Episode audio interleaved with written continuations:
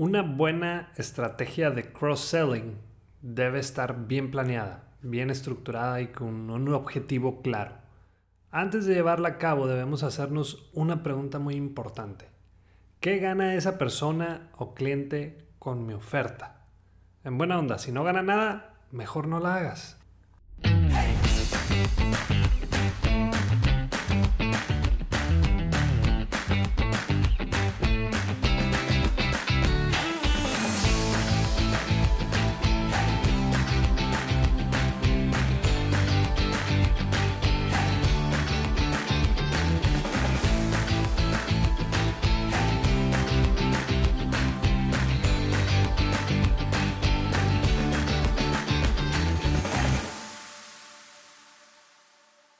Este es el episodio 28 de Bueno, Bonito y Valioso y yo soy Daniel Rodríguez de la Vega, conferencista internacional, fundador de Creces y host de este podcast. No sé si sabías, pero tienes un 20 a un 30% de probabilidad de venderle a un cliente nuevo y un 60 a un 70% de probabilidad de venderle a un cliente que ya tienes. Por lo general estamos más enfocados en conseguir nuevos clientes y descuidamos a los que ya tenemos. ¿De qué nos sirve estar aumentando nuestra cartera de clientes si estamos perdiendo a los que ya tenemos. Sí es importante ir por más y nuevos clientes, pero no olvidemos que nuestra fuente principal de ingresos vienen siendo esos que ya están con nosotros. Por eso, hoy voy a hablar de cómo podemos generar más ventas con nuestros clientes actuales. De qué manera podemos ayudar a esos clientes que ya están con nosotros y de qué manera les podemos hacer la vida más fácil. Hace poco llevé mi camioneta a la agencia porque le tenían que dar el servicio de los 30.000 kilómetros. Como a la hora de haberla dejado ahí, me hablan y me dicen que el mecánico había detectado dos cosas. Primero, el filtro del aire acondicionado y los inyectores estaban un poco sucios. Y él recomendaba cambiar el filtro y limpiar los inyectores, pero pues necesitaban mi consentimiento. El costo extra por ese trabajo era de 1.500 pesos.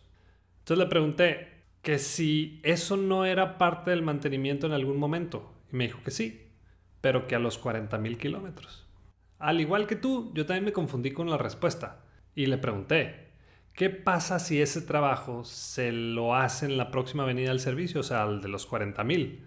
Ah, me dijo, no hay ningún problema, señor Daniel, aguanta perfectamente. le di las gracias y terminamos la llamada. Ya saben que yo soy un mystery shopper de por vida y me gusta analizar todos los casos relacionados a las ventas y al, tema de la experiencia del cliente.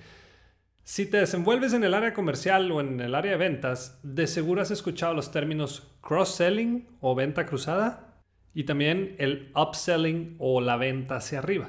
El cross-selling o la venta cruzada viene siendo ofrecer un producto o un servicio diferente o complementario a un cliente existente, como por ejemplo, cuando compré mi última laptop, la persona que me atendió me preguntó si ya tenía un maletín. Sus palabras fueron, qué gran compra y qué gran laptop. Ahora sí, a cuidarla. Y de casualidad ya tienen maletín. Le dije, fíjate que tengo uno, pero ya está un poco desgastado y, como es que es muy grande para esta laptop. Ok, me dijo, aquí tenemos este, que es bastante delgado, le queda muy bien a la laptop que compraste, pero al mismo tiempo la protege muy bien. Sale, le dije, me lo llevo también. Por otro lado, el upselling es ofrecer un producto o servicio de mayor valor y con un precio adicional. O sea, yo llego buscando una laptop, le pregunto a la persona que atiende si es una buena opción y él me dice, depende para qué la quieres o qué uso le vas a dar. ¿A qué te dedicas? Pues yo le contesté que para hacer mis presentaciones y, y que era conferencista. Y entonces me dice, mira, esa viene con muy poca memoria y tal vez tus presentaciones pues traen videos y eso las hacen más pesadas. Yo te recomiendo esta otra, que es la misma marca, pero trae más memoria. Sí te sube un poco el precio, pero no te vas a tener que preocupar por más espacio. En el caso de mi camioneta, lo que estaban buscando era hacer un, un cross-selling, pero sin fundamento alguno. Simplemente lo estaban llevando a cabo porque su proceso de venta así lo marca y también porque muchas veces ellos llevan una comisión por cada cosa extra que te venden. Y ese, pues es uno de los principales errores dentro de la venta cruzada o del cross-selling. Una venta cruzada tiene que salir de manera natural. El cliente tiene que sentir que realmente estás ayudándolo a tomar una mejor decisión de compra. Me acuerdo muy bien una vez en Hermosillo que llevé a lavar mi carro a un car wash y cuando llego a la ventanilla para decir el paquete que quería, me dice el señor, veo que trae muchos insectos pegados en, sus luces. Y por 40 pesos más al paquete que me está pidiendo, le damos el paquete 3, que incluye una protección especial para esos casos de insectos en los focos. Ah, pues sí, dámelo, porque sí voy a tomar carretera. Obvio, eso no lo hacen con cualquiera. Esa persona leyó mi carro y me recomendó una muy buena solución. Hizo un gran upselling de manera natural y con el mero objetivo de ayudar. Una buena estrategia de cross-selling y de upselling debe estar bien planeada, bien estructurada y con un objetivo claro. Antes de llevarla a cabo, debemos hacernos una pregunta muy importante. ¿Qué gana esa persona o cliente con mi oferta? En buena onda, si no gana nada, mejor no la hagas. Me acuerdo perfectamente hace muchos años, yo recién graduado, y la persona que llevaba mi seguro de gastos médicos, de repente me habla y me dice, Daniel, me recomendaron que platicara contigo porque quiero ofrecerte un seguro de vida. Tengo muy buenos planes, muy buenas opciones. ¿Cuándo nos vemos? Yo nomás pensé, oye, sé que los seguros de vida son buenos, pero ¿por qué habría yo de comprar un seguro de vida a estas alturas? Estoy recién graduado, no tengo planes de casarme. Y pues la verdad eso fue lo que le dije. Yo ahorita quiero tal vez, no sé, viajar, eh, quiero seguir estudiando, pero no preocuparme por un seguro de vida. A lo mejor si me hubiera propuesto algún plan de ahorros, pues hubiera sido una mejor opción. Pero cometió el grave error de solo vender por vender y no de ayudarme a tomar una buena decisión. Hay que tomar en cuenta a ese cliente en particular desde cuándo está con nosotros, qué ha comprado, cuándo y por qué lo compró.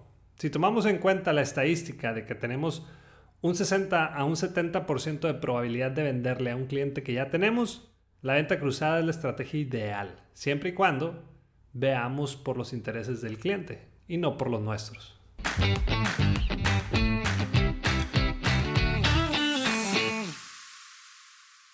Por cierto, si te cuesta mucho cobrar bien por tu trabajo, si constantemente te dicen por qué tan caro y no tienes una respuesta clara, o si quieres desarrollar un gran diferencial que te permita cobrar más por lo que haces, no te puedes perder el taller virtual y en vivo de Bueno, Bonito y Valioso. Y por ser fiel seguidor a nuestro podcast, te invito a que compres tu lugar por medio de la preventa privada. Lo único que tienes que hacer es dar clic en el link de la descripción del episodio, dejarnos tu mail y listo Ahí vas a recibir la información para que puedas comprar tu lugar al precio más accesible en la historia de Creces. La preventa solo dura unos días y después tendrás que adquirirlo al precio regular. Entonces, aprovecha y comienza a encontrar tu valor en el mercado.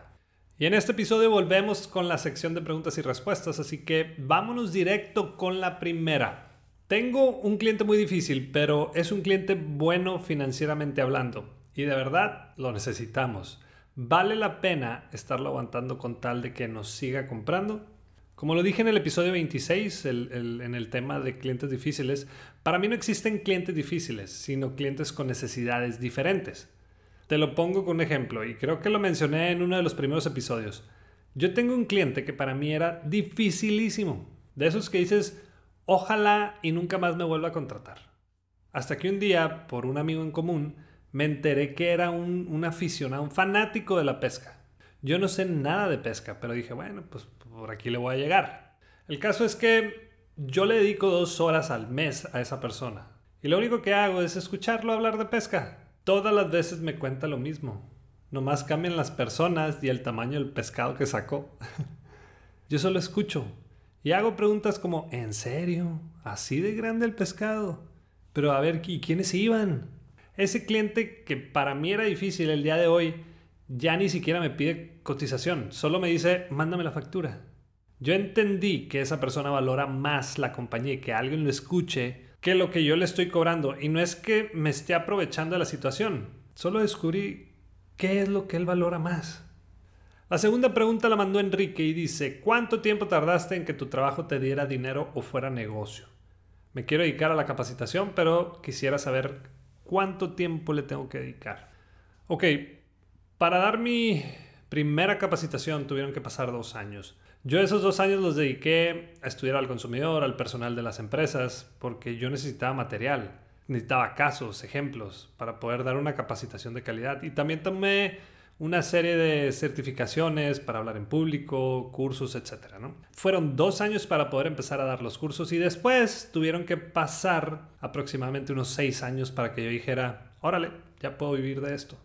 Así que en total pasaron pues ocho años para que yo pudiera tener un ingreso considerable. Pero ese es mi caso y de seguro varía de persona en persona. Por lo general la gente que se dedica a las capacitaciones o conferencias son personas que trabajaron en alguna empresa por muchos años o que fueron directores de tal y tal empresa.